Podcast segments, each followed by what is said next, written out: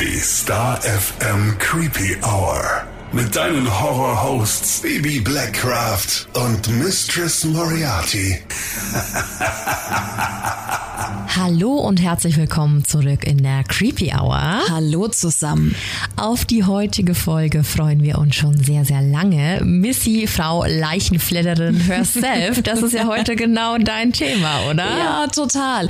Ich weiß gar nicht, was ich sagen soll, weil grundsätzlich gilt ja, wir freuen uns über jeden einzelnen Interviewpartner, jede einzelne Hörergeschichte und sind da auch extremst dankbar für. Absolut. Aber dass wir heute die Möglichkeit haben, mit Jana und Cindy zu sprechen, das macht mich schon sehr happy.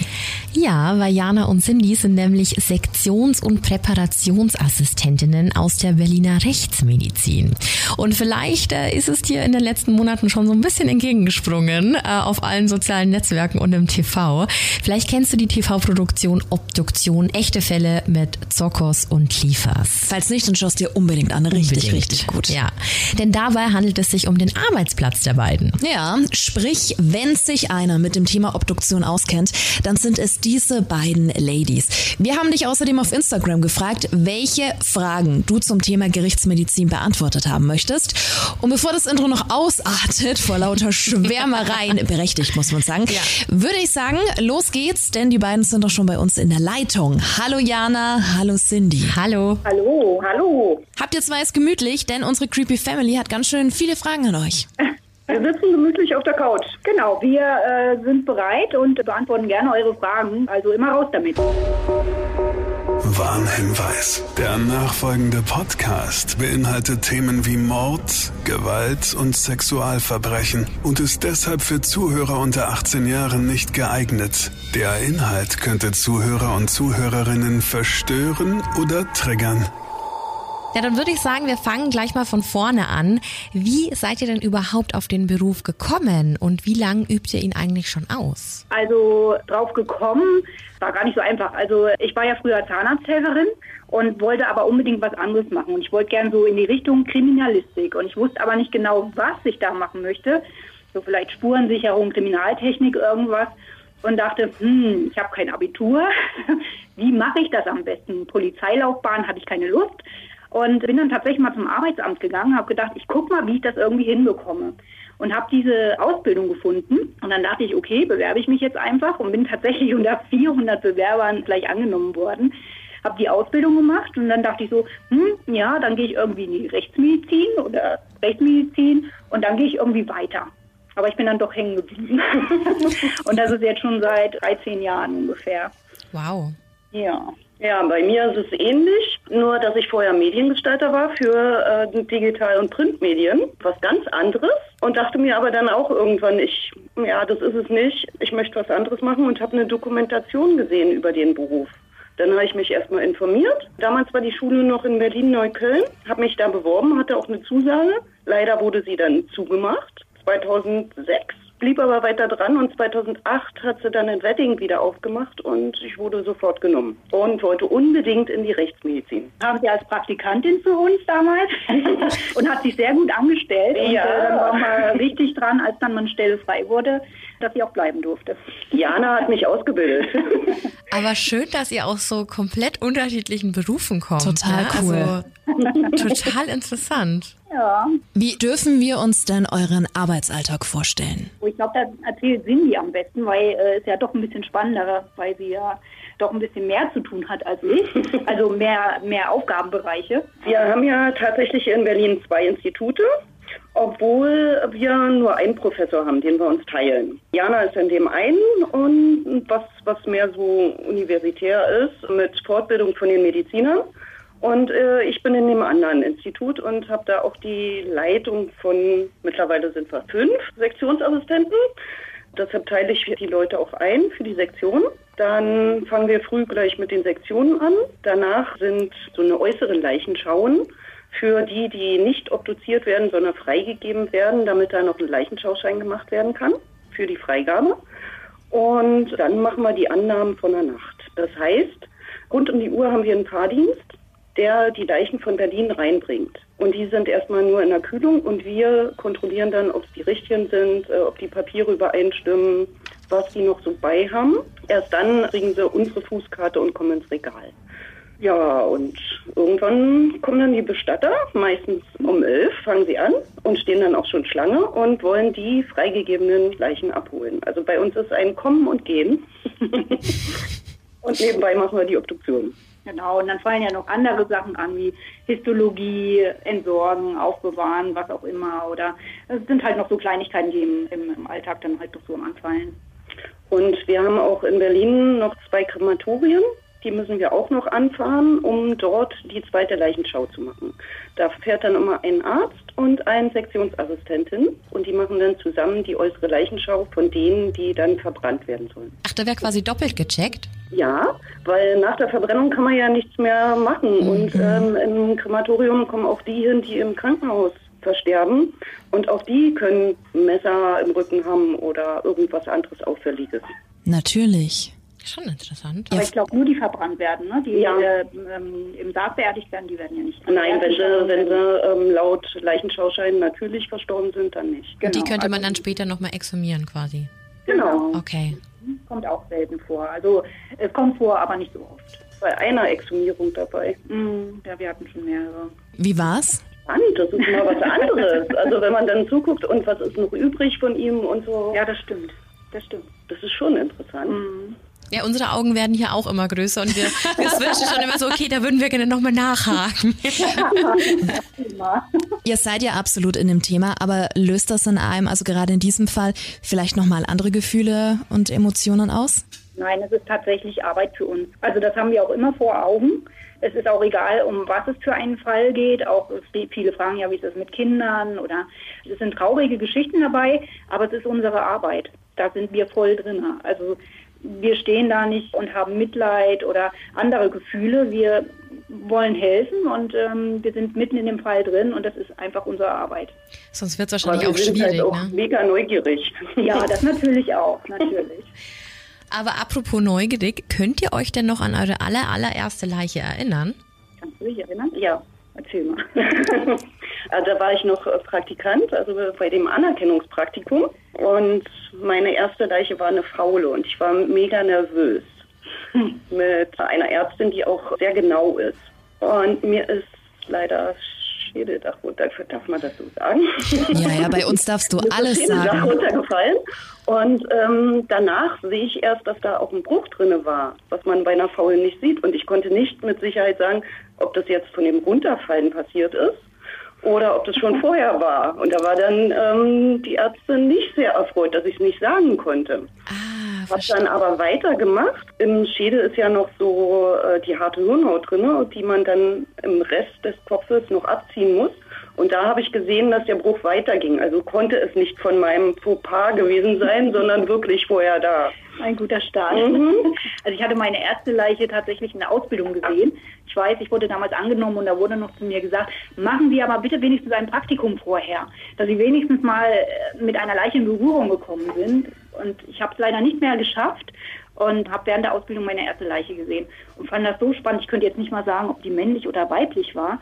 Und ich habe abends meine Mutter angerufen. Wir haben noch gar nicht viel gemacht und habe gesagt, oh, wie spannend, ja. Und ähm, also es war sofort meins. Ich wusste sofort, aber das war die Schausektion noch, ne? Genau. Ja, mhm. da kann ich mich noch erinnern, dass ich einen Mann hatte. in älteren Jahren. Doch. Schausektionen? Wenn man in der Ausbildung ist, äh, hat man normalerweise die ganze Zeit Theorie hier in Berlin. Ziemlich viel Theorie. Um erstmal die Azubis dran zu gewöhnen an Leichenkontakt, zeigen sie erstmal, wie sowas funktioniert. Und ah. bei mir war es gleich der zweite Tag von der Ausbildung. Du wurdest also quasi ins, ins kalte Wasser ja, geschmissen. Ja, um, um gleich zu schocken und zu sehen, wer hält das durch. Mhm, das stimmt. Bei mir hatten auch relativ schnell, ich glaube drei oder vier, die Ausbildung gleich wieder beendet. Ja, das war tatsächlich auch meine nächste Frage, ob da Kommilitonen oder ähm, die anderen Azubis, ja. Genau, Mitstreiter, nennen wir die Mitstreiter. Mitstreiter. das hat uns eben auch interessiert, ob da tatsächlich mal jemand ohnmächtig geworden ist oder sich übergeben musste. Also während meiner Ausbildungszeit nicht, aber es haben nicht alle bis zum Schluss durchgemacht tatsächlich. Also es haben einige doch gesagt, okay, es ist nicht meins. Aber also jemand in Ohnmacht fallen oder so habe ich während der Ausbildung von meinen Mitstreitern oder von mir auch selber äh, gar nicht erlebt. Das hatte ich nicht. Wahrscheinlich ist es nach der ersten Begegnung auch gleich gesetzt, ob man das weitermachen will oder nicht. Also Bestimmt, ja. Es dauert wahrscheinlich nicht ewig lang, dass man sich da durchkämpft, wenn man doch merkt, dass es nichts für einen ist, oder? Das weiß man schnell. Ja. Wir wissen ganz schnell, ob das für einen ist oder nicht. Aber ihr wart ja begeistert. Ja, Zum wie Glück. gesagt, gerade bei ihr war das anders. Ja, bei der Schausektion ist tatsächlich einer umgekippt. Oh, Und den kennst du auch noch. Ach, okay. Ja. Ach ja, okay. Also der, der hatte ein sehr auffälliges Äußeres. Also er hatte so einen Irokesenschnitt und ähm, den hat man sofort erkannt. Und der ist tatsächlich an dem Tag umgekippt. hat man dann nur die Haare gesehen, wie sie auf einmal. so in etwa. Die verdrehten Augen und die Haare. Ach Gott. Hat er dann weitergemacht? Ich denke nicht, oder? Er hat noch ein bisschen weitergemacht, hat aber die Ausbildung nicht abgeschlossen. Okay. Ja, sag ja. Allerdings, wenn wir Schausektionen zum Beispiel für Polizisten oder dergleichen haben, kommen ja Gruppen, Referendare oder, oder die halt dann für ihre Ausbildung auch einmal eine Schausektion erlebt haben sollten. Da gibt es tatsächlich immer wieder welche. denen Ist das es so, dass, dass Polizisten zum Beispiel erstmal Macht Leichen aber sehen Sinn, müssen, ja. quasi? Nein, präparieren selber nicht. Nein, nein, aber sehen quasi. Also die kommen dann zu euch, um das quasi mal zu erleben und mal eine Leiche zu sehen.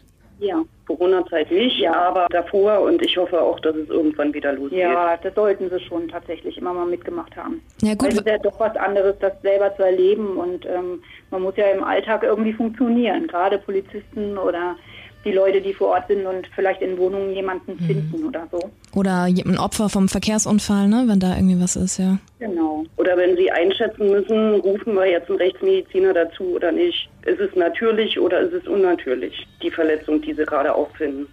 Habt ihr denn das Gefühl, dass sich durch eure Arbeit mit toten Körpern sich die ähm, Sinne ein bisschen verändert haben? Der Geruchssinn zum Beispiel? Ich würde sagen, ja. Also ich riech schon, wenn irgendwo was verwest. Also ich finde auch, dass man das riecht, aber also verändert hat sich bei mir nichts, muss ich sagen. Aber ich habe es vorher nicht erkannt, weil ich es halt auch nicht gewohnt war. Das ist schon ein eigener Geruch tatsächlich. So ja. ganz einprägsam, ne? Habe ich schon öfter gehört, ja. Ja, ja. Das erkennt man sofort. Ha. Wie viele Leichen landen denn pro Woche bei euch in der Gerichtsmedizin? Ihr habt ja vorher schon gesagt, das ist ein Kommen und ein Gehen. Also kann man das irgendwie festmachen an irgendeiner Zahl? Ja, kann man. Also wir machen 2400 Obduktionen circa im Jahr. Ähm, man kann das jetzt auch, ähm, nicht alle, die zu uns kommen, äh, werden ja obduziert. Also kann man sagen, vielleicht 4000 kommen im Jahr rein bei uns, wovon dann halt ein Teil wieder freigegeben wird, weil die Staatsanwaltschaft dann entscheidet, ist eindeutig, wir müssen nicht gucken, es gibt kein Fremdverschulden. Und in einer Woche kann man vielleicht so sagen, 40 bis 60 Leichen kommen schon mal rein. Also, es habt ihr ordentlich zu tun. Ja. Aber die werden ja nicht alle obduziert. Ne? Also Obduktionen haben wir etwa pro Institut zwischen ja, vier und sechs Leichen jeden Tag. Ja, was dann vielleicht noch in Diensten dazukommt oder an Tötungsdelikten, die zählen ja noch mal ein bisschen extra. Es gibt natürlich auch Spitzenzeiten, gerade so Ende und Anfang des Jahres, da werden es auch schon mal mehr. Da kann man schon mal zwölf Sektionen pro Institut machen. Ja, also wie gesagt, 2400 Sektionen ungefähr, beide Institute und das kann man sich ja dann ungefähr hochrechnen. Okay. Ende und Anfang des Jahres gehen wir von Suizid aus, was Feiertage angeht? Nicht nur, es ist auch Einsamkeit, wenn die dann halt zu Hause sind und da schon eine Weile lagen und Feiertage sind und die Nachbarn riechen es. Dann Ah, kommen okay. sie. Also sie werden dann gefunden. Ob sie wirklich dort gestorben sind, ist nochmal eine andere Sache. Aber Suizide haben wir natürlich auch viele. Mich lässt es immer noch nicht los. Ich dachte immer, dass wenn jemand in die Gerichtsmedizin kommt, dann immer gecheckt wird. Aber anscheinend ist es gar nicht so. Also ihr sagt, es kann auch sein, dass jemand gar nicht obduziert wird. Wie muss man sich das denn vorstellen? Also wie wird sowas denn entschieden? Entscheidet die Staatsanwaltschaft. Also ist die- in jedem Fall die Staatsanwaltschaft involviert. Ja, die ist der Ausschlaggebende, der, der dann sagt ja oder nein. Aber auch bei denen, die nicht obduziert werden, guckt immer noch mal ein Arzt drauf. Ah, okay. Wenn der Arzt dann aber sagt, oh, ähm, da stimmt was nicht, gibt er noch mal Rückmeldung an den Staatsanwalt. Verstehe. Damit quasi nichts übersehen wird. Also dass vielleicht ein Tötungsdelikt dann auch wirklich aufgeklärt wird, obwohl es vielleicht am Anfang wie ein Unfall oder ganz unscheinbar aussieht. Genau. Die Okay. Polizei, die vor Ort ist, die jetzt zum Beispiel jemanden in der Wohnung findet, die schreibt schon ihren ersten Bericht mit der äußeren Leichenschau und dem Ganzen drumherum und gibt das weiter zur Staatsanwaltschaft. Die liest sich das durch und äh, hält wahrscheinlich dann auch nochmal Rücksprache und dann wird entschieden, ob obduziert wird oder nicht. Hm. Nochmal zu dieser Leichenschau. Gibt es da auch die Möglichkeit, das so mal zu machen, als Laie da dabei zu sein? Nein, eigentlich nicht. Nein. Schade. Äh, es gibt, es gibt ja auch zwei verschiedene Leichenschauen. Es gibt ja die polizeiliche Leichenschau, die dann in der Akte erstmal landet, und dann die medizinische Leichenschau, die bei uns stattfindet. Und ähm, die ist wirklich nur für Mediziner und ähm, die, die es werden wollen, beziehungsweise Polizei, ja, die es machen müssen. Klar. Also es wäre ja sonst auch schrecklich, wenn äh, lauter Leute vor der Tür stehen würden. Ne, das wäre pietätslos. Und ähm, das würden wir ja auch selber nicht wollen. Und normalerweise geht sowas nicht. Okay. Soll ja auch ein geschützter Raum sein, ne? Ja. Ja. Welche Frage uns auch noch ganz, oder euch besser gesagt, ganz häufig gestellt wurde, landen bei euch ausschließlich Mord- und Gewaltopfer oder auch in Anführungszeichen normale Verstorbene, weil wir ja gerade die, die Zahlen schon hatten? Also wir haben unnatürliche Todesfälle und unklare Todesfälle. Das heißt, wenn sich der Bereitschaftsarzt oder die Polizei nicht sicher ist, was ist denn mit ihm, könnte fremdverschulden sein. Sowas hat man häufig in der Öffentlichkeit. Wenn jeder die Möglichkeit hat, an diese Person ranzukommen. Oder wenn eine Wohnung nicht verschlossen ist, wenn jemand in der Wohnung liegt und die Wohnung ist nicht verschlossen. Also sind nicht nur Gewaltverbrechen, die gibt es eigentlich also für eine Großstadt wie Berlin relativ wenig, finde ich. Also so viele ah, okay. Haben wir gar nicht. Laut Statistik 70 bis 90. Ja, ne? also ne, für so eine Großstadt ist das eigentlich gar nicht so viel aufs Jahr gerechnet. Es sind Suizide, es sind auch natürliche Tote, also es sind auch äh, manche dabei, die tatsächlich an einem Herzinfarkt versterben, was man ja von außen nicht sieht. Also es sind nicht nur Gewaltverbrechen auf unserem Tisch. Genau. Ja. Interessant. Total. Sehr, sehr interessant, ihr zwei. Jetzt haben wir natürlich durch die Doku Obduktion schon so ein bisschen was mitbekommen, ähm, wie eine Obduktion ablaufen kann. Wollt ihr uns aber nochmal die Schritte einer Obduktion erklären? Die Frage war auch, gibt es da so eine Art Checkliste? Das geht immer nach Schema F. Erst wird eine äußere Leichenschau mit dem Arzt gemacht, wobei wir ihm nicht nur die Pinzette reichen, sondern auch die Leiche drehen bzw. ausziehen, drehen, alles zeigen. Und erst wenn das abgeschlossen ist, können wir loslegen, fangen mit einem Medialschnitt an. Das heißt, wir fangen an der Schlüsselbeingrube an und schneiden bis zum Schambein runter und reparieren dann runter. Darf man weiter erklären, oder? Ihr dürft, wir sind Ü18. Ja. Wir wollen alle Infos. Her damit. Also, wir präparieren dann schichtweise runter. Das heißt, nach dem Hautschnitt wird das Unterhautfettgewebe runter präpariert und danach die Muskelschicht. Bei manchen Verletzungen, die sieht man von außen gar nicht, zum Beispiel in der Muskulatur. Also man kann tatsächlich eine Einblutung haben, die man von außen nicht sieht. Deswegen präparieren wir schichtweise. Genau. Wenn jemand ein Hämatom hat, das muss sich ja erst ausbilden. Wenn er in dem Moment aber verstirbt, kann es sich ja nicht nach außen ausbilden. Natürlich, ja klar. klar. Okay, weiter. Dann haben wir so, so Standardchecks. Man stellt sich jetzt vor den offenen Körper. Dann müssen wir halt erstmal gucken, ob ein Wurmfortsatz da ist, also ein Appendix. Manche nennen ihn Blinddarm, obwohl es nicht der Blinddarm ist, sondern er hängt am Blinddarm. Oh. Ähm, auch Deckenfett messen wir, Zwerchfallstände, also ob jemand ein- oder ausgeatmet hat, checkt man damit. Dann wird der Brustkorb eröffnet. Also in schnelleren Schritten das Herz wird entnommen, die Lungen werden entnommen, ähm, Herzblut zum Beispiel wird aufgefangen. Also sämtliche Flüssigkeiten, die wir irgendwie abschöpfen können, also Blut, Urin, Venenblut, Mageninhalt, das wird gesichert, um gegebenenfalls toxikologische Untersuchungen durchzuführen, wenn zum Beispiel eine Handlungsfähigkeit auf dem Spiel steht. Also das hat sich zum Beispiel jemand stranguliert. Konnte er das tatsächlich oder war er eigentlich gar nicht handlungsfähig? weil er so viele Medikamente oder Drogenintus hatte, dass er das gar nicht alleine hätte machen können.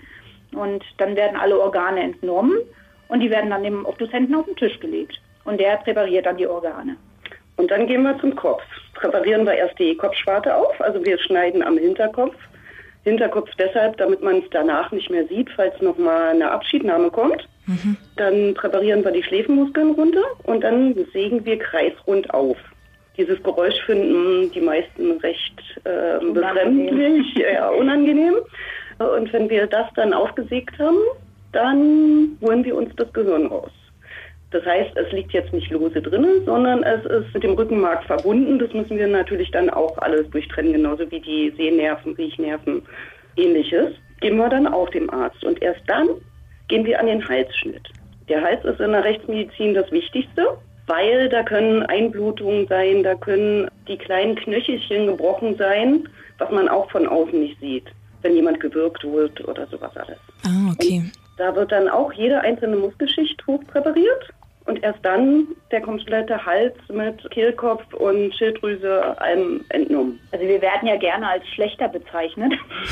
Kommt tatsächlich immer wieder vor, aber es ist, ähm, es ist natürlich nicht so sehr die filigrane Arbeit. Wir sind schon recht, also wir sind nicht wie im OP, dass wir ganz kleine Gefäße eröffnen oder dergleichen, aber es ist schon eine feine Arbeit an sich. Ne? Also wir müssen halt wirklich auf ganz viele Sachen achten, gerade auf Einblutungen in die Muskulatur oder dergleichen. Es ist eine schöne Arbeit. Also es macht, also man darf immer nicht sagen, es macht Spaß, aber es ist ähm, doch, also, darfst du. Also ich, ich finde es total. ist dein Job, der ja. soll ja Spaß machen. Ja. Ich habe ich hab vorher in der Pathologie gearbeitet und der hat immer gesagt, nee, Sie dürfen nicht sagen, unsere Arbeit macht Spaß. Das darf man einfach nicht sagen. Hm.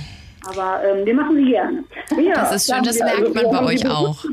Genau. Wenn das dann alles durch ist, wenn die Todesursache feststeht oder die Abnahme dann erfolgt ist von den Ärzten, dann kommen die ganzen Organe wieder rein, wo Flüssigkeiten auslaufen können, wird mit Zellstoff austamponiert, damit auch wirklich nichts rausläuft. Denn wenn die dann vielleicht noch im Sarg liegen und eine Abschiednahme erfolgt, ja. wäre das nicht schön, wenn jetzt zum Beispiel auf dem Kopfkissen noch Blut oder mhm. irgendwelche Flüssigkeiten drumherum schwimmen. Und dann wird der Leichnam wieder zugenäht und eigentlich ist er schon so wiederhergestellt, dass er auch wirklich gut angeguckt werden kann. Also jede Naht kann auch durch Bekleidung versteckt werden. Genau. Wir müssen dazu sagen, diese Geschichte, die ihr uns gerade erzählt habt mit den Schläfenmuskulaturen, das war, glaube ich, das erste Video, das wir uns ganz gefesselt von euch auf Instagram angesehen haben, weil ihr habt Völlig das abgefahren. Step für Step da erklärt. Also da gab es auch ein Video zu und wir, wir saßen wie gefesselt vor diesem Video und dachten, wie spannend und wie toll ihr das macht. Ja. Und mit, mit einer Routine, also ich finde, Hut ab, wirklich, das ist unfassbar. Das ist richtig, richtig cool. Aber nur durch diese Routine, also dass wir das immer so routiniert machen, können wir dann halt auch Unterschiede feststellen oder bei Gewaltdelikten feststellen, was alles kaputt gemacht wird, wenn man es zum Beispiel nicht mehr erkennt. Klar, weil ihr das alles in- und auswendig kennt, ne? Genau. Mhm. Zwei Fragen hätte ich noch. Zum einen habt ihr ja vorhin erzählt, dass ähm, dieses Geräusch, was den, korrigiert mich bitte, falls es falsch ist, was den Schädel angeht, sehr unangenehm wahrgenommen wird. Was unterscheidet sich da im Gegensatz zu anderen Stellen? Ist das eine besondere Art von Aufsägen oder wird woanders nicht aufgesägt? Ich weiß es nicht. Also es ist wirklich das Hauptsächlichste. Also es gibt natürlich Einzelfälle, wo auch andere Sachen gesägt wird, aber eigentlich sägen wir nur den Kopf. Den Rest machen wir ohne Strom. ich glaube, das Unangenehme ist einfach vielleicht gar nicht mal das Geräusch, sondern der Anblick. Da wird die Kopfschwarte über den Kopf gezogen und dann wird da auch noch der, der, der Schädel aufgesägt. Ich glaube, das ist einfach der Anblick an sich. Ich glaube nicht mal das Geräusch, sondern ich glaube, es ist wahrscheinlich nicht auch das Geräusch vom, vom Zahnarzt, wenn der bohrt. Ja, stimmt, auch, also stimmt, auch, ja. auch, auch tatsächlich unangenehm. Ich glaube, es ist einfach diese Vorstellung. Also auch wenn man jetzt schon so drüber spricht, ne, ist ja, einfach diese Vorstellung, dass eine Säge an deinem, an deinem Schädel angesetzt wird, ja. egal ob lebendig oder tot. Also das ist einfach immer un unangenehm. Das ist schon heavy, ja. total, ja. Also viele finden das Geräusch unangenehm, wenn der Brustkorb aufgeknackt wird. Wenn die Rippen so geknackt genau, werden. Ja, das, das weiß ich da. Äh, also es gibt drei Sachen, wo die Zuschauer, äh, also die Polizeischüler, dann zusammenzucken. Einmal bei dem Kopf, dann mit den Rippen und wenn wir die Hoden rausholen. Ja, das ist immer nicht für die Männer so ein schöner Ja, verstehe gar nicht wieso. das ist tatsächlich auch, äh, ich glaube, für jeden Mann, der das sieht, äh, nicht wirklich angenehm. Ja, Ma macht ein bisschen Aua, ja. verständlich, verständlich. Welche, welche zweite Frage? Die zweite Frage war Blut und Venenblut. Wie differenziert sich das?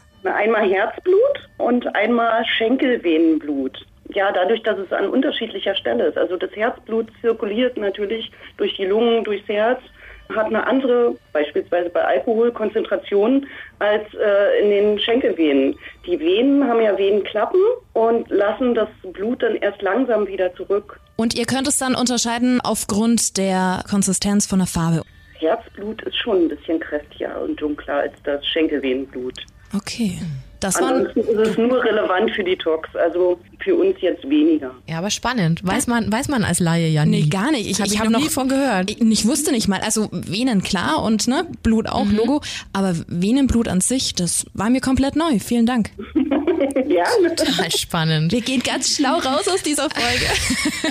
Das ist immer der Grundsatz der Creepy Hour, dass man mit irgendeinem Mehrwert nach Hause Dass geht, irgendwas lernt. dazugelernt zu haben, ja. ja, das ist so schön. Ja, aber mal jetzt unabhängig von der Doku, ich meine, da wart ihr ja auch umzingelt von Kamerateams und Leuten, die da ja eigentlich sonst nicht hingehören.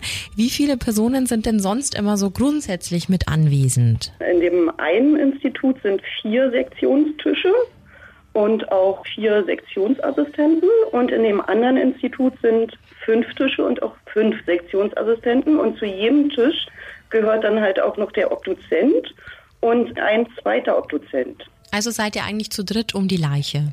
Richtig. Wenn, wenn jetzt noch ein Tötungsdelikt ist, dann kommt natürlich noch die Mordkommission und Staatsanwaltschaft dazu. Und Fotograf und da ist dann tatsächlich schon mehr los. Und Da die sind dann aber von vorne bis hinten da mit dabei. Ja, genau. Okay. Man wird immer so von Film und Fernsehen verarscht, ne? Also wenn man sich so diese Wenn wenn dann Hast du der, schön der gesagt. Ganz alleine da steht, ja. Genau, richtig. Genau, weil in diesen ganzen Filmen mit den Krimis kommt dann irgendwie ein cooler Officer herein oder ein Detective, wirft dann fünf Sätze in den Raum und geht dann wieder hell erleuchtet aus diesem Obduktionssaal. Aber schön mal zu wissen, dass da quasi immer jemand anwesend sein muss. Also wir haben auch noch Vertreter der Staatsanwaltschaft immer im Haus, weil die auch dann gleich die Berichte weitergeben. Ja, das sind so die Standardmenschen, die dabei sind. Genau. Schön. Aber wenn wir doch schon beim Thema Klischees sind, was Film und äh, Serie angeht, Zettel am C, ist da was dran im realen Leben? Wir haben sogenannte Fußkarten, die aber am Leichenbergesack befestigt sind, nicht am C. Also würde man äh, diese Zettel am C dran machen, würde es keiner von uns lesen können, weil dieser Leichenbergesack zu ist. Und wir müssen ja wissen, welche, Das macht welche natürlich Sinn. wir rausholen. Ja. Ich glaube, in Pathologien oder in anderen Instituten ist es auch, je nachdem, wie die Leiche verpackt ist. Ist die nur in einer Folie drin, dann kann man da den Fuß so ein bisschen raushängen lassen und dann ist diese Zehnkarte tatsächlich am C. Aber bei uns sind die ja richtig verpackt und in Leichensäcke und dann würde man diesen Zehnzettel tatsächlich nicht sehen. Okay. Apropos Leichensack, ihr habt heute erst auf Instagram ein Tierchen gepostet. Das habe ich mir auch gerade gedacht. kommt, kommt das öfters vor, dass da was Kleines äh, bei euch rumkrabbelt? Also Maden, da haben wir im Sommer wirklich große Probleme. Die krabbeln da öfter rum. Da kommen wir Wow. mit dem äh, Madensauger gar nicht hinterher. Aber wir haben ja zum Glück überall Madenfallen, sodass sie ähm, die Räumlichkeiten dann auch äh, selten verlassen. Aber dieses Tierchen, ähm, das ist nicht so oft dabei. Das ist auch nicht in der Wohnung zu finden, sondern eher draußen. Was war das denn für ein Äh, Viech? Dieses Tierchen schafft halt auch ähm, Handschuhe zu zerbeißen. Oh, echt? Das ist recht stark, ja. Jetzt für die Hörer, die die Story vielleicht nicht gesehen haben, es war ein sehr großes schwarzes Tierchen, das ein bisschen aussah, finde ich, wie eine große Grille. ja, also ist auch ungefähr vier Zentimeter lang gewesen und nennt sich schwarzer Totengräber. Ah, Wie passend.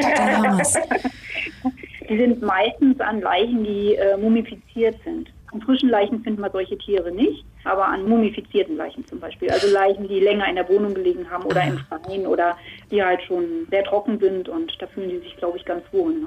Ja. Aber ich habe ihn freigelassen, er kann sich jetzt irgendeine verstorbene Ratte suchen. Ach, sehr schön. Gott. Wir wünschen ihm viel Glück und viel Spaß. Ja, genau. Aber wenn wir doch schon mal euch als Profis dran haben, wir hatten vor einigen Wochen eine Folge zu einem historischen Serienkiller und zwar H.H. Holmes. Der wollte, dass sein Sarg einbetoniert wird und man hat ihn anscheinend vor ein paar Jahren ausgegraben und sein Schnurrbart bzw. sein Leichnam muss in einem recht guten Zustand gewesen sein. Wie entsteht das? Dadurch, dass keine Luft drankommt? Und wie abgefahren ist es, dass sein Schnurrbart nach so vielen Jahren noch intakt war? Naja, wenn da keine Tiere rankommen und keine Luft, dann ist er ja konserviert. Stimmt, meistens Also ein zersetzen die bisschen- Tiere, ein ne? Verwesung wird wahrscheinlich dabei sein. Autolyse ist ja trotzdem. Also diese Selbstzerstörung vom Körper. Er hat ja Bakterien in sich, aber es können keine äußeren Einflüsse rein und da bleiben auch die Haare erhalten. Gab es ja auch im Eis.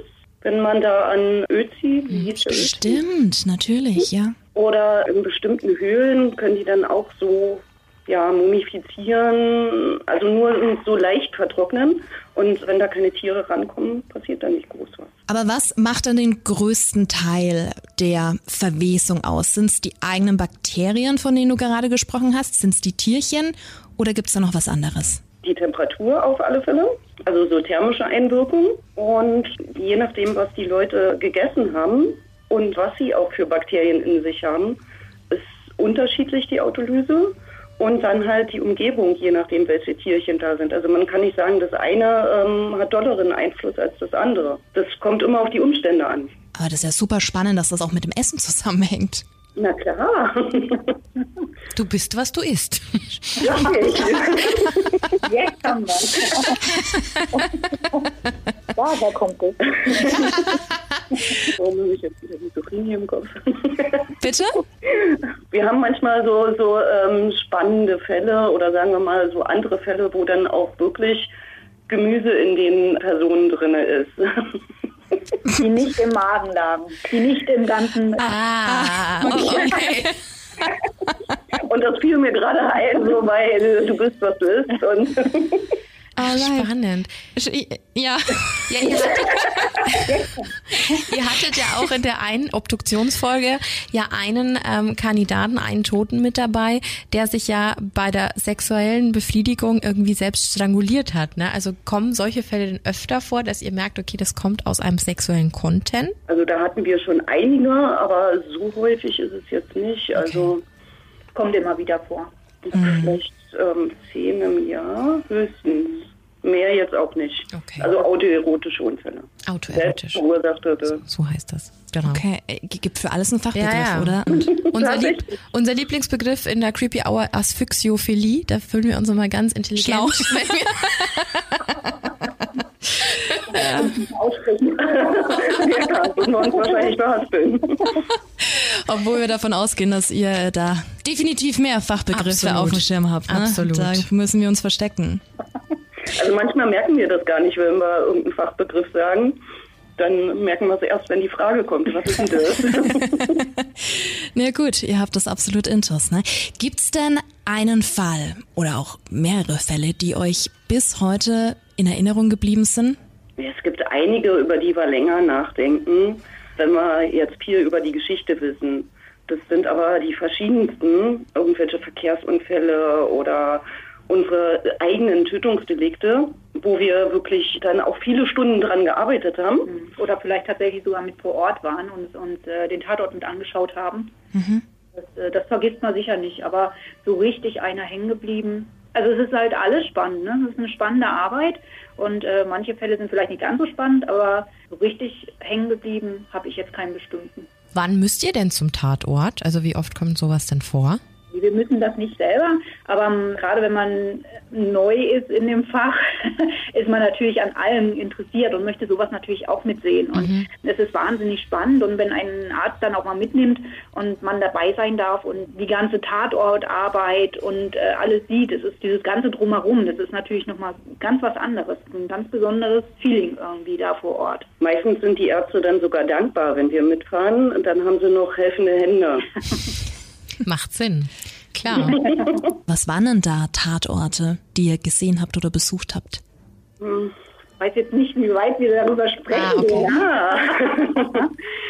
Also ähm, einmal war es wirklich nur ein Unglücksfall in einer Wohnung, wo das schwer einsehbar war und die Polizei sich nicht sicher war, ist es jetzt ein Tötungsdelikt oder nicht. Stellte sich dann als Suizid raus, aber auch schon vor Ort.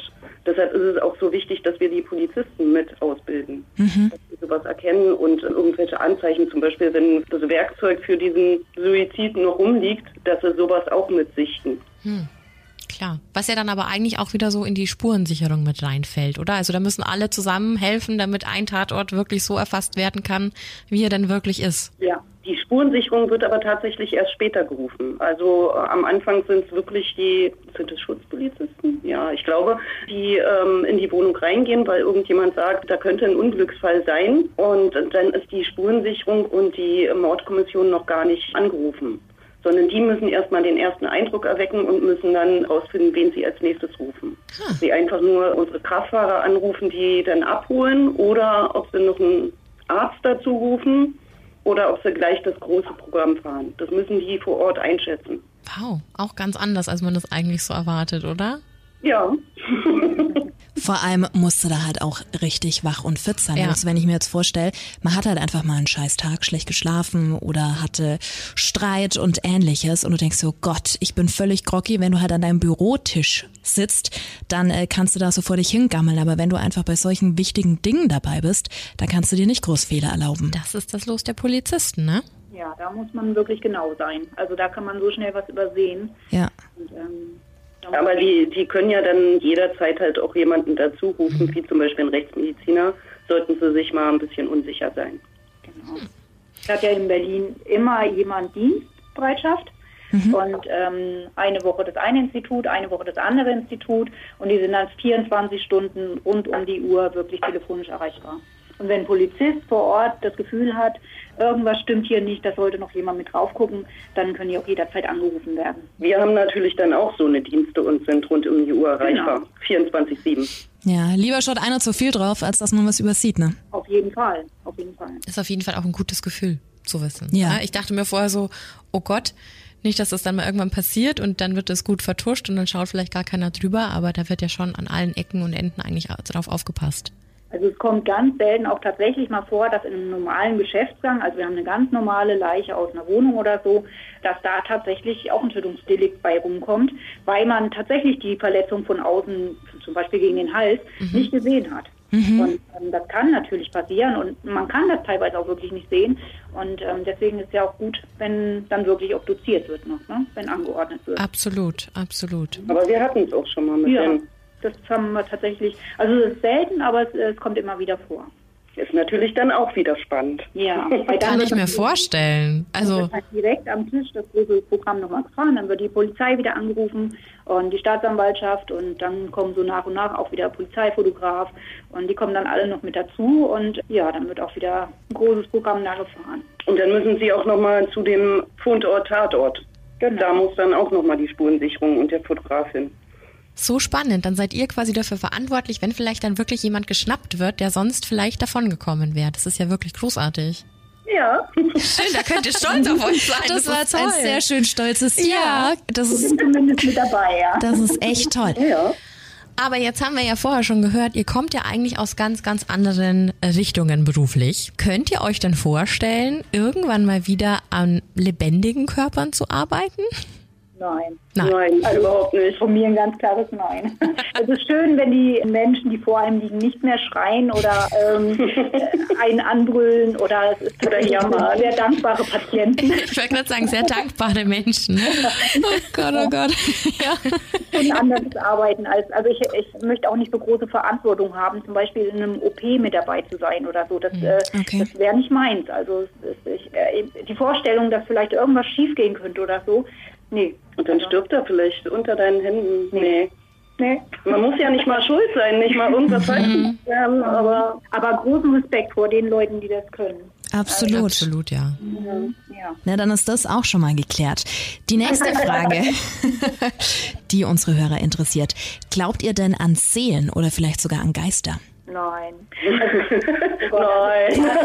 Tatsächlich, äh, oh, ich bin da glaube ich zu rational für. Also ich, ich glaube da leider gar nicht dran. Ich hatte mal eine Zeit lang gehabt, da ist mal, als mein erster Freund gestorben ist, meine erste große Liebe. Oh. Und da habe ich mal gedacht, oh, der sitzt da oben und guckt die ganze Zeit runter. Ne? Der weiß genau, was ich mache. Ja. Aber das war so die einzige Zeit, die ich hatte. Ansonsten glaube ich da tatsächlich nicht dran ist sowieso immer was anderes, wenn man da selber involviert ist. Dann versucht man sich natürlich an, an verschiedene Sachen zu hangeln. Also eine Zeit lang habe ich dann auch gedacht, das kann doch nicht verschwinden, das ist doch Elektrizität und die, die muss doch irgendwo sein. Und ja, ich weiß es nicht genau. Aber so, so jetzt in der Kirche oder sowas bin ich nicht. Okay. Aber dann erübrigt sich wahrscheinlich äh, die nächste Frage, die die Creepy Hour ganz brennend interessiert hat, ob ihr denn schon mal was Gruseliges erlebt habt, also auch vor Ort. Nein, also nichts Außergewöhnliches. Du hattest doch mal irgendeine Geschichte erzählt. Was denn?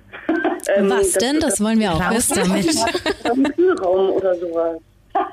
also, äh, also das hat jetzt, glaube ich, nie, also es hat nichts mit Glauben oder so zu tun. Das war tatsächlich eine Geschichte und auch in der Pathologie. Ähm, da hatten sie einen Verstorbenen gebracht und da kam ich gerade dazu. Und dann riefen die laut, okay, wir müssen jetzt nochmal den Notarzt holen. Und dann kam der Notarzt angelaufen, weil der Tote sich nochmal bewegt hat. Der hat irgendwie den Arm nochmal bewegt oder so. Und dann kamen die halt und haben nochmal mit ihren Gerätschaften da gehorcht, ob, ob er wirklich tot war. Und das war an einem Freitagnachmittag. Da dachte ich aber auch, oh, also wenn der mir Montag hier entgegenkommt, ja, wenn ich Montag zur Arbeit komme, ähm, dann äh, den möchte ich nicht obduzieren. Und ich bin Montag zur Arbeit gekommen, dann muss ich noch dazu sagen, der hatte nur ein Bein. Ein Bein war schon amputiert. Oh. Und ich habe als erstes überall das Licht angeschaltet und dachte mir, wenn der mir jetzt entgegengehumpelt kommt, ja, konnte er ja nicht mal. Also, äh, aber da, da war ich tatsächlich auch so ein bisschen, äh, das war ein, ein bisschen ängstlich, ja. Das waren die Ja, Angst. So ein mulmiges verständlich. Gefühl. Völlig verständlich. Ja, und also er hat gezuckt. Ja, er hatte nochmal gezuckt. Ich weiß jetzt gar nicht, ob das nochmal eine Muskelkontraktion war aus irgendeinem Grund. Ich, ich, ich weiß es nicht genau. Aber die haben halt irgendwas gesehen, die Transporteure, und haben halt gesagt, um Gottes Willen, da muss nochmal ein Notarzt her. Und äh, ja, der kam und der hat aber gleich abgewogen. Er hat gesagt, der ist wirklich tot. naja, aber dann, äh, da guckt man ja doch erstmal ein bisschen dumm. Aber das hatten wir in der Rechtsmedizin jetzt noch nie. Na gut, wir haben ja vorhin schon drüber gesprochen. Man hat normalerweise eben aus Film und Co. immer so dieses Bild, wie Bibi vorhin auch schon erzählt hat, dass du halt allein in äh, irgendeinem dunklen Raum bist, mit, mit Keller. ein, im Immer im Keller, Keller. genau, Ja. mit einer einzigen Leiche und dann noch irgendwo eine Tür knarrt. Aber ihr habt ja vorhin schon erzählt, dass das äh, in der Realität ganz anders abläuft, ne? Ja, dazu sind auch einfach zu viele Leute am Institut. Ich meine, man steht vielleicht mit einem Tötungsdelikt tatsächlich mal nachts und wenn dann die Ärzte auch weg sind und man ganz alleine da ist, dann ist es vielleicht auch nicht so das gute Gefühl, aber eigentlich Wir sind ja die Räumlichkeiten gewohnt. Ja, genau. Also ähm, wir wissen, welche Tür welches Geräusch macht und ähm, dass auch mal die Kühlung angehen nicht dauerhaft bläst, also wie beim Kühlschrank. Wenn er seine Temperatur hat, dann geht auch das Gebläse nicht die ganze Zeit. Aber kann natürlich ja dann auch mal anspringen und diese Geräusche kennen wir und da gruseln wir uns auch nicht alleine. Und man hat es ja auch schön in der Reportage gesehen bei Obduktion. Das sieht ja auch alles sehr hell und freundlich aus und es gibt Fenster und also es wirkt schon sehr viel freundlicher, als man sich das, glaube ich, immer so vorstellt. Ja. Ja, wir sind nicht im dunklen Keller. Nein, sind wir nicht. Wir haben tatsächlich Tageslicht. Sehr schön. Das kann nie schaden. Habt ihr denn Tipps für unsere Hörer, die in diesem Bereich eventuell Fuß fassen möchten? Es gibt in Deutschland äh, zwei Stellen, wo man diesen Beruf erlernen kann. Das ist einmal Bochum, da nennt sich es aber präparationstechnische Assistenten. Und hier in Berlin, da heißen wir medizinische Sektions- und Präparationsassistenten. Und da können sich Leute bewerben. Allerdings ja, gibt es nicht so viele freie Stellen. Also weder bei der Ausbildung noch dann danach. Man muss halt hartnäckig dabei sein. Und man muss es wirklich wollen. Und man muss eine genaue Vorstellung haben tatsächlich von dem Beruf. Man muss sich vorher wirklich informieren, was machen wir tatsächlich. Es ist nicht nur wie im Fernsehen, dass wir den ganzen Tag mit äh, zum Beispiel Professor Zokos unterwegs sind und Fälle auflösen oder so. Es ist harte Arbeit. Es ist mental harte Arbeit und es ist körperlich harte Arbeit. Und darüber muss man sich im Klaren sein. Und ich glaube, viele, die sehen das jetzt äh, im Film und Fernsehen und ähm, denken sich, oh wow, das ist ja alles spannend. Es ist harte Arbeit und darüber muss man sich im Klaren sein. Und ähm, ich glaube, viele, ja, die haben sagen sich jetzt, oh, ich weiß gerade im Moment nicht so richtig, was ich machen soll. Dann mache ich, oh, das klingt spannend, dann mache ich das, dann bewerbe ich mich da. Aber man sollte das schon durchdenken. Habe ich wirklich Chancen auf einen Job danach? Ähm, man muss wahrscheinlich die Stadt wechseln, weil es eben wenig Stellen gibt und man vielleicht Glück hat, am Ende der Welt irgendwas zu bekommen. Es ist ein toller Beruf auf jeden Fall. Er ist spannend, er ist abwechslungsreich, aber er ist halt auch wirklich harte Arbeit. Und man muss sich im Klaren sein, dass hier in Berlin die Ausbildung das erste halbe Jahr von einem selber bezahlt werden muss. Oh, auch ein wichtiger Punkt, ja. Wir haben monatlich ähm, Geld dafür bezahlt. Also und das war nicht gerade wenig. Und erst im Anerkennungspraktikum, was auch zur Ausbildung gehört, das zweite halbe Jahr, da kriegt man dann wieder ein bisschen Geld. Dürft ihr drüber sprechen, wie viel das gekostet hat? Die Preise sind jetzt hochgegangen. Aber das kann man alles im Internet nachlesen. Okay. Einfach ähm, Ausbildung medizinische Sektions- und Präparationsassistent eingeben und dann kommt man auch auf die richtige Seite. Ah, Da okay. stehen auch die Preise drin.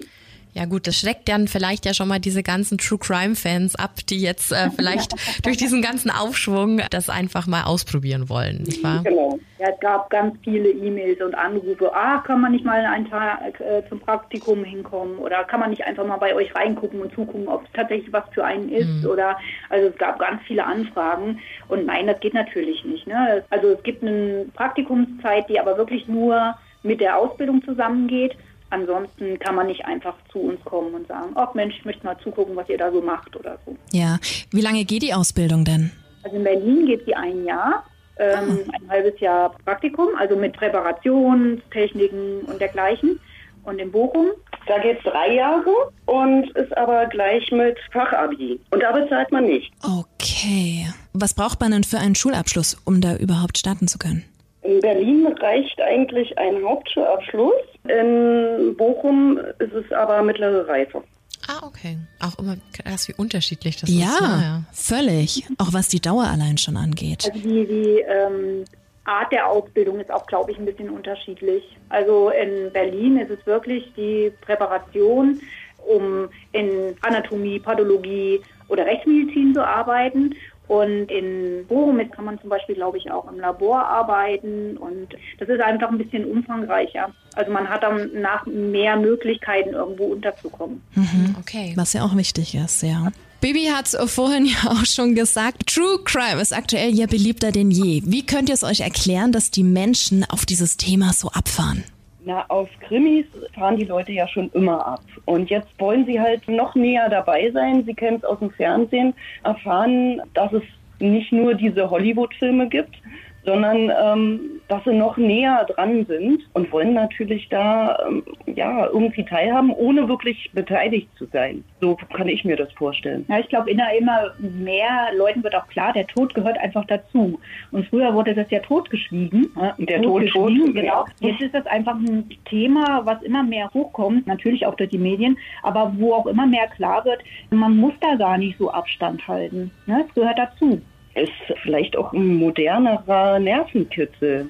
Also früher ist man vielleicht eher Achterbahn gefahren oder so. Und jetzt holt man sich den Nervenkitzel halt durch sowas. Podcast, Bücher. Ja, da können wir ein Lied von singen, ne?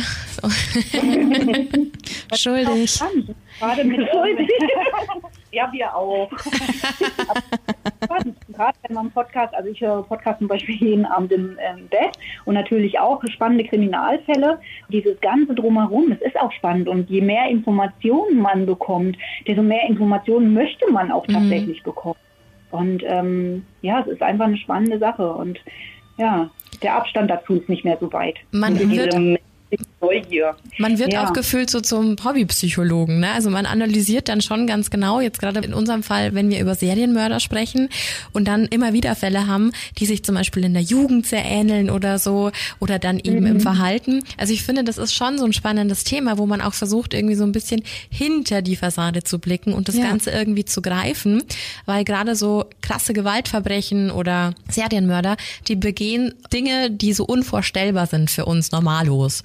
Und dann versucht man irgendwie das zu greifen und zu verstehen, warum das überhaupt passiert. Und so kann ich mir das eben mit Obduktion auch vorstellen, was da eigentlich im Körper so vor sich geht und warum der Mensch dann einfach aufhört zu atmen. Mhm. Ja. ja. Und bis jetzt hatte man halt auch die Möglichkeit nicht, ne? wie Cindy schon sagte. Jetzt hat man plötzlich die Möglichkeit, doch auch dabei zu sein. Ich glaube, Gunther von Hagens hatte so seine erste öffentliche Obduktion vor ein paar Jahren. Und das war ja damals ein Drama. Das war ja wirklich, man war in zwei Lager irgendwie gespalten. Um Gottes Willen, wie kann man sowas tun? Und an die andere Seite, oh, das ist doch mega spannend, das ist Medizin.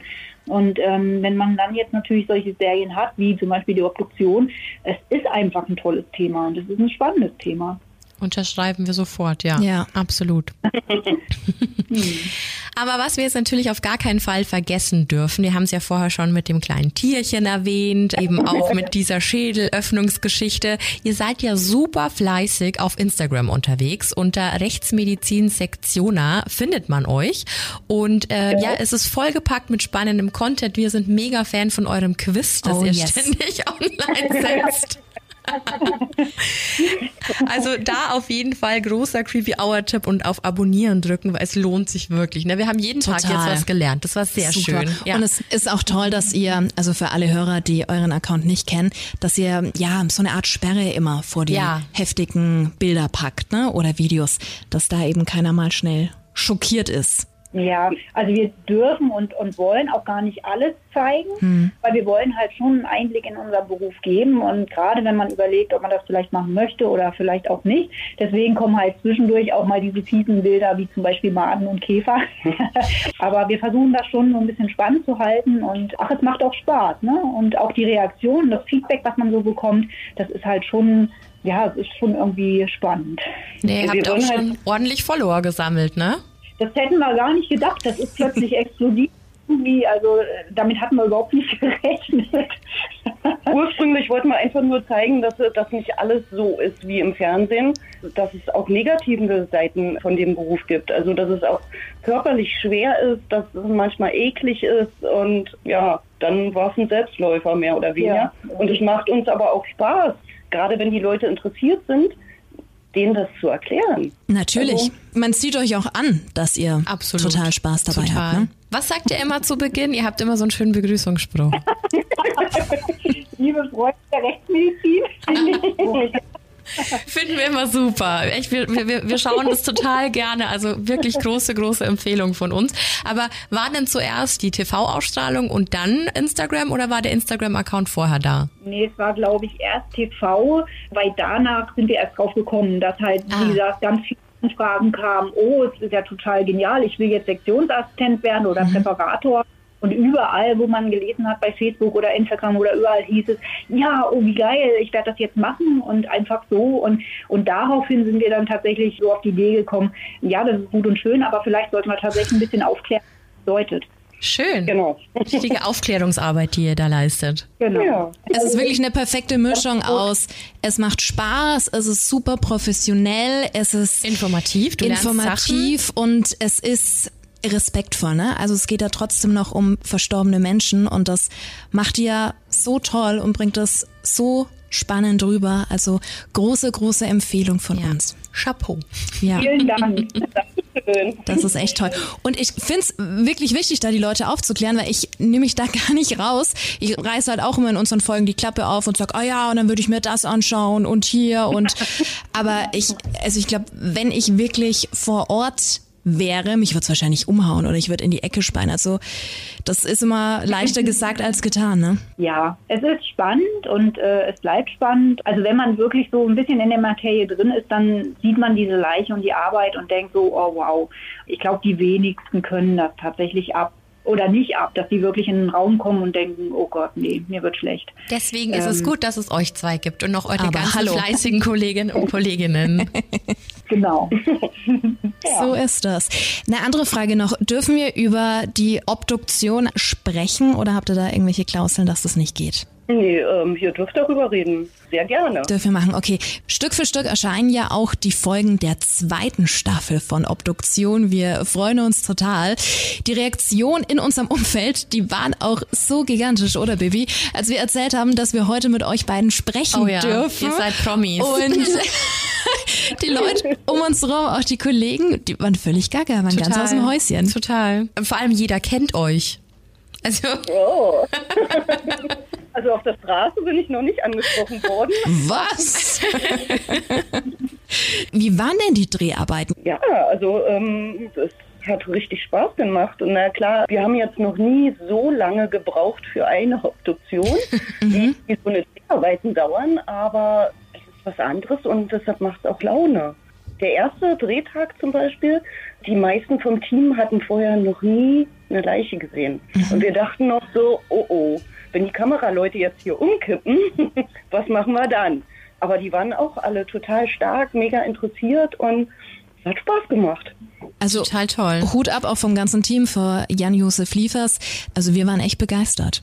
Ja, ich fand, man saß es so vor und, und hat sich das alles so angeguckt und man hat sich so richtig reinversetzen können, wie das jetzt sein muss, wenn man da vor Ort ist und da einfach mal als Normalsterblicher mitgucken darf. Und ich finde, ja. Jan-Josef Liefers hatte auch wirklich immer tolle Fragen parat. Das muss man ihm Ja. jetzt wirklich zugute halten. Das hat er wirklich auch toll gemacht. Und es war allgemein alles sehr, sehr schön erklärt, fand ich. Und es war auch oftmals spontan. Also es gab kein Drehbuch oder so. Es ist alles echt gewesen. Also auch seine Fragen, die sind ihm wirklich spontan eingefallen. Auch Die interessant zu Kameras liefen dann immer mit und dann, ja, das ist gut, jetzt ist gut. Und dann kam das dann hinein. Professor Zockers ist halt auch so ein sympathischer Typ einfach. Das stimmt, Ähm, der ja. das gut erklären kann und der ist auch tatsächlich so, wie man ihn sieht. Und Ja? äh, also wir mögen ihn auch alle total gerne. Und also das ist eigentlich auch genau der richtige oder die richtige Kombi, Jan-Josef Liefers und Professor Zockers zusammen.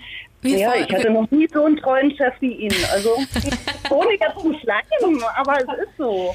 Er wirkt auch super sympathisch. Äh, Wir haben ihm auch beide auf Instagram gefolgt. Und er macht immer so Lost Place Touren und so. Super cool. Super sympathisch einfach. Es ist sehr, sehr toller Mann. Ist er, auf alle Fälle. Wie waren denn so die Reaktionen in eurem Umfeld, als da vielleicht Familienmitglieder und Freunde dann peu à peu die Folgen gesehen haben? Ähm, ähm, zum gro größten Teil waren sie alle erstaunt.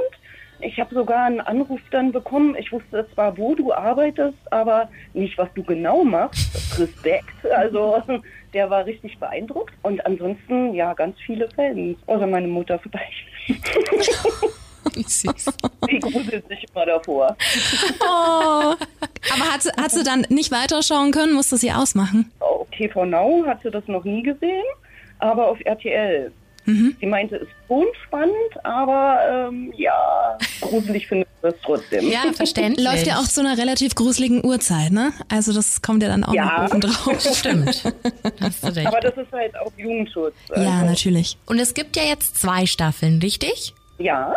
Ist denn eine dritte geplant? Könnt ihr uns da schon was verraten? Ah, okay. Kein Kommentar. Alles gut, alles gut. Wir würden uns sehr drüber freuen. Ja, auf jeden Fall. Es ist immer super spannend. Ja, vielleicht reden wir nochmal mit dem Professor. Also Cindy ist auch immer ganz happy. Die kommt Ja. immer nach so einem Drehtag und ist total aufgedreht. Ist ja auch Drehtag. ja, ja. Ver verständlich. Das ist schon sehr special, was ihr da machen dürft. Genau. Richtig cool. Wir sind mit den Fragen unserer Community durch. Gibt's denn irgendwas, was wir vergessen haben oder was ihr noch gerne hinzufügen möchtet? Ich denke, äh, wir haben euch, glaube ich, ganz gut zugetextet. wir haben ja auch immer noch unseren Instagram-Account, sonst falls noch andere Fragen auftauchen, immer her damit. Und ich denke, wir haben gesagt, was wir sagen konnten. Und, äh, ja. Wir fühlen uns Ach auf jeden so, Fall wahnsinnig geehrt, dass ihr Teil der Creepy Hour heute wart. Aber Wirklich echt, vielen, vielen herzlichen Dank dafür. Danke. Gerne. Wir danken euch auch, dass ihr uns gefragt habt. Wir haben ehrlich gesagt gar nicht damit gerechnet, dass wir eine Antwort von euch bekommen. Wir waren total ehrfürchtig. Voll.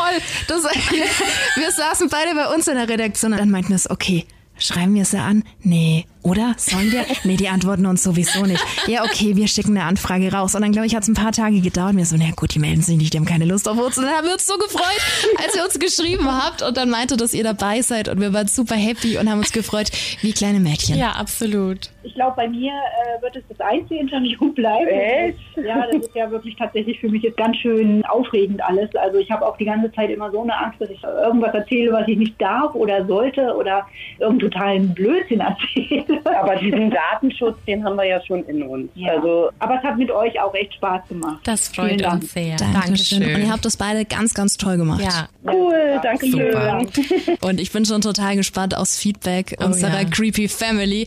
Die werden euch lieben. ja, mit Sicherheit. Danke. Und euch jetzt endlich einen schönen Feierabend. Und hoffentlich keine Bereit auch. kein Bereitschaftsdienst, ne? Also ich habe eigentlich welchen, ich habe ihn aber für heute abgegeben, damit es nicht irgendwelche Abrechnungsmöglichkeiten äh, Ach, das gibt, ist ja falls nett. jemand mitkommt oder so. Und ab morgen steige ich dann wieder ein. Dann viel Erfolg damit und nochmal vielen Ein Dank. Traum. Also macht's gut, ihr Macht's beiden. gut. Wir hören uns, ja? Schönen Abend. Bis dann. Danke. Euch. Tschüss. Tschüss. Wow. So viel Hintergrundwissen und zwei so sympathische Mädels, oder? Ich bin völlig baff. Ich bin voll Fan. Das, äh, das sowieso. Ey, Das sowieso. Gut. Und du merkst einfach, dass die beiden ihren Job lieben. Total.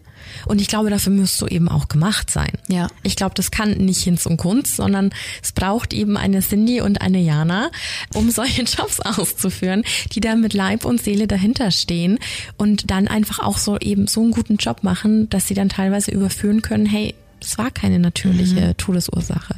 Das ist wichtig, das ist so wichtig. Wichtiger Job. Total. Ja. Also wirklich schön. Fand ich total toll heute. Super spannend. Ja. Viele, viele, viele Infos.